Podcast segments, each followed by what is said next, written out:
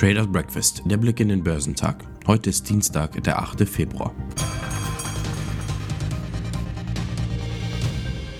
Selbst wenn die Zinswende einigermaßen verdaut sein sollte, bleibt das Thema Ukraine unberechenbar. Vor diesem Hintergrund blieben die Märkte wackelig. Die Aktien im asiatisch-pazifischen Raum zeigten sich im Dienstagshandel uneinheitlich, wobei die chinesischen Märkte die Verluste in der Region anführten.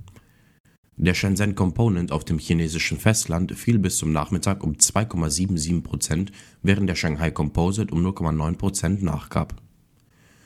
Der Hang Seng Index in Hongkong fiel ebenfalls um 1,54%, da die chinesischen Technologiewerte in der Stadt nachgaben.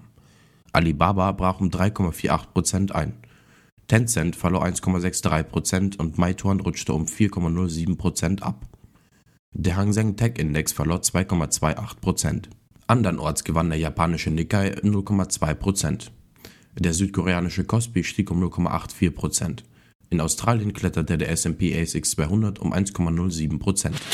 Die Aktienmärkte in den USA gaben am Montag zu Wochenbeginn nach, da die Händler die jüngsten Quartalsergebnisse abwägten und wichtige US-Inflationsdaten erwarteten.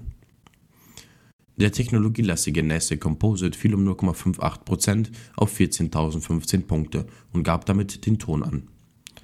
Der S&P 500 fiel um 0,37% auf 4.483 Punkte, während der Dow Jones nur um 1,39 Punkte auf 35.091 Punkte zulegte. Die Hauptdurchschnittswerte wechselten während der größten Teils der Sitzung zwischen Gewinnen und Verlusten, bevor sie in der letzten Stunde zurückfielen. An der Wall Street sorgte der Spezialist für Online-Cycling Peloton für Furore. Im frühen US-Handel sprang das Papier um mehr als 26% nach oben. Das für seine Fitnessbikes für zu Hause bekannte Unternehmen steht im Fokus neuer Übernahmespekulationen. Medien zufolge sollen sowohl Nike als auch Amazon ein Angebot prüfen. Die Aktie des einstiegenden Pandemiegewinners war seit ihrem Rekordhoch bei 171,09 Dollar bis zum Freitagsschlusskurs um rund 85 Prozent abgestürzt. Apple und sein Chipzulieferer Broadcom bekommen die Chance, eine Milliarden-Patentstrafe in einen neuen Prozess zu drücken. Ein US-Berufungsgericht entschied, dass der Betrag von 1,1 Milliarden Dollar falsch berechnet wurde. Auch bestätigen die Richter lediglich die Verletzung von zwei Patenten der kalifornischen Hochschule Caltech. Bei einem dritten Patent wurde ebenfalls ein neuer Prozess angeordnet. Top-Performer Dow Jones waren Boeing, Chevron und American Express. Im S&P 500 überzeugten Tyson Foods, Norwegian Cruise Line und Royal Caribbean Cruises am meisten. Im technologielastigen Nasdaq 100 legten Align Technology, Siegen und Marriott die beste Performance hin.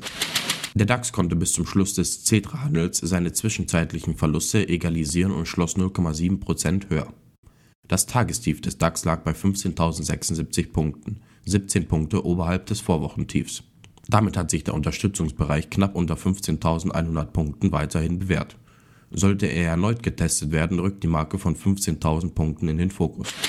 Am deutschen Aktienmarkt stand die Mercedes-Benz-Aktie im Fokus.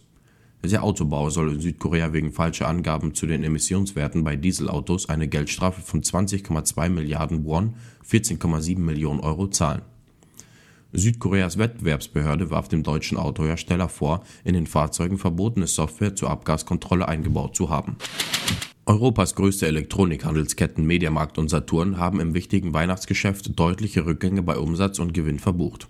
Die Erlöse schrumpften im ersten Quartal des Geschäftsjahres 2021/22 von 7,5 auf nunmehr 6,9 Milliarden Euro. Das bereinigte operative Ergebnis gab von 346 auf 274 Millionen Euro nach, wie die Eignerin der beiden Ketten Economy mitteilte. Top-Performer am DAX waren HelloFresh, Delivery Hero und Airbus. Heute sind in Europa keine wichtigen Wirtschaftsdaten zu erwarten. In den USA wird die Handelsbilanz veröffentlicht. Geschäftszahlen kommen von Kiagen, BNP Paribas, BP, Securitas, Softbank, Xerna, Chipotle Mexican Grill, DuPont, Pfizer, Ensight, Omnicon, Pfizer und S&P Global. Die Futures bewegen sich im grünen Bereich. Der DAX ist 0,38% im Plus. Der Dow Jones ist 0,14% im Plus und der S&P 500 ist 0,19% im Plus. Der technologielastige Nasdaq 100 ist 0,24% im Plus.